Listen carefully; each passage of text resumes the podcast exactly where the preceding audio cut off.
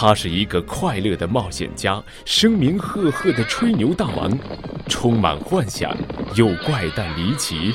让我们跟着吹牛大王开始一段奇妙的探险之旅吧！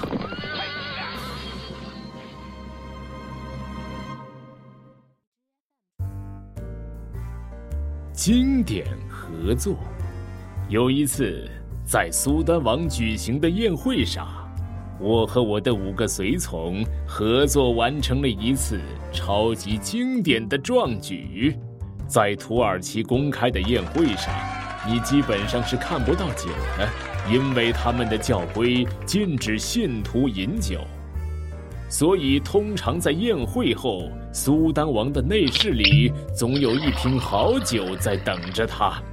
这一次，苏丹王的兴致很高。席散之后，苏丹王把我召进内室，从小柜子里取出一瓶酒，轻轻地问我：“尊敬的骑士阁下，这是匈牙利一位宫廷侍卫送给我的。”您是一位真正的行家，您来品评一下这瓶酒的味道吧。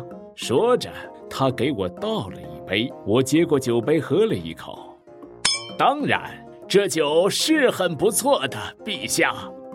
我这个人藏不住话，又继续说道：“不过恕我直言，我在维也纳喝过比这好得多的酒。”哦。世界上竟还有比这更好喝的酒，骑士阁下，我一向相信你，但这次你说的是不可能的。苏丹王的语气充满怀疑，已经有点不太高兴了。千真万确，陛下，我可以用我的脑袋发誓，您的酒比我在维也纳喝的酒差一百倍。不信，咱们可以打个赌。我可以在一个小时之内从维也纳的酒窖里为您拿来一瓶更好的酒。敏西豪森男爵，你在吹牛？陛下，我没有吹牛，我说到做到。您在一小时后就能尝到真正的美酒。好，就这么说定了。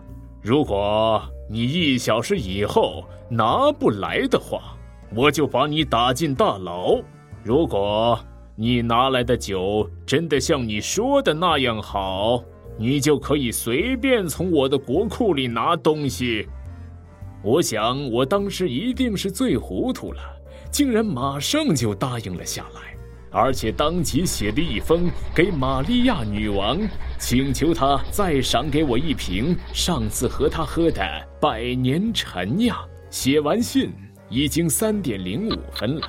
我赶紧把信交给飞毛腿，飞毛腿马上卸下了绑在腿上的铅球，撒开两腿向维也纳奔去。我心里有底，所以非常坦然和苏丹王谈笑风生。不一会儿就喝完了他那瓶好酒，时间过得真快，眨眼间就过去了半个小时。眼看着苏丹王渐渐有点不耐烦了。我开始不安起来。天哪，只剩下五分钟了，飞毛腿还是没有出现。我的额角沁出了汗珠，脸色也一会儿白一会儿红。只差三分钟了，院子里兵士们已经开始准备了。我紧张的踱来踱去，越想越不对劲。这点路对于飞毛腿是不会有任何问题的。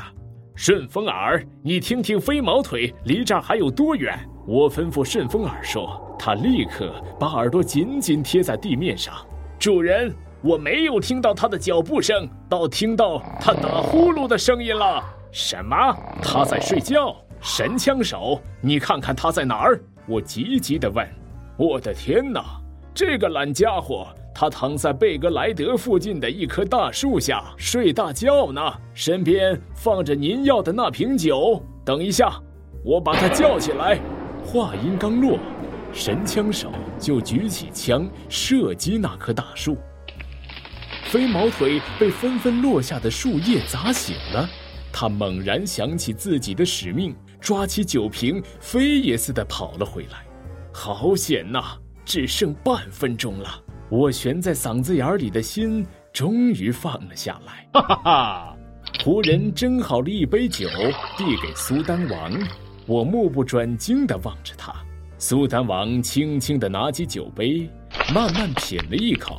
嗯，好酒，好酒，绝世佳酿啊！你赢了。他由衷的赞叹道：“如果 你不反对的话，我想一个人享用这瓶酒。我想你有办法弄到更多美酒的。”他一边说，一边把这瓶酒放进了小柜子里。然后苏丹王叫来了司库大臣，说道：“现在我要兑现承诺了。这位敏西豪森男爵是我们土耳其帝国的功臣。现在他将派一位大力士去国库，随便拿东西，他能拿多少就拿多少。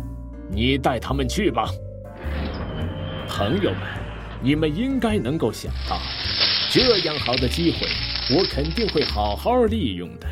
于是，我叫来了我的大力士，让他带着一根长绳跟随我们一起走。而我的另外四名随从已经整装待发，在宫殿外面等着我们了。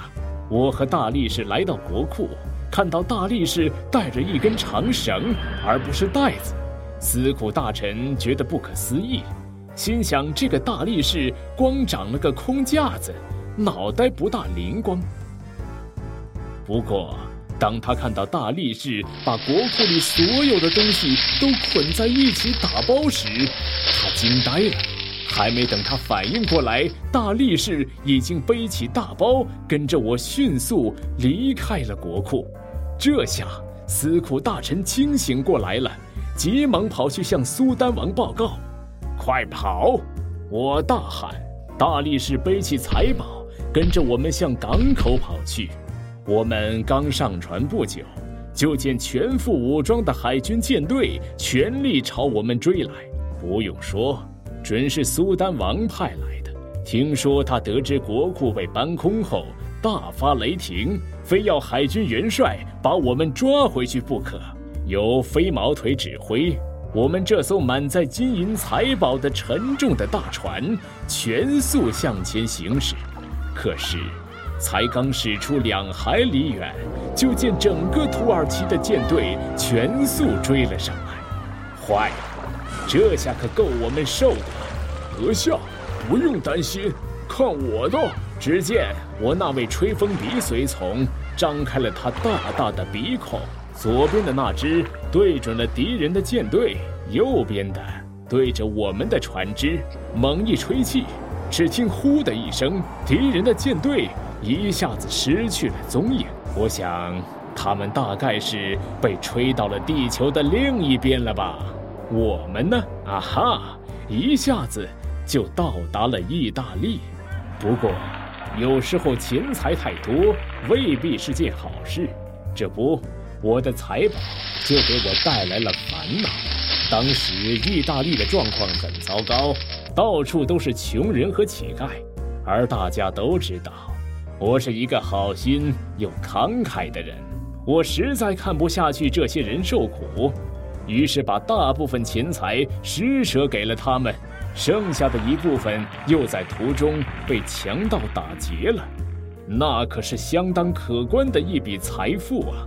我就成穷光蛋了，连养活随从都吃力。于是，我把仅剩的一点金子分给五位忠实的随从，辞退了他们。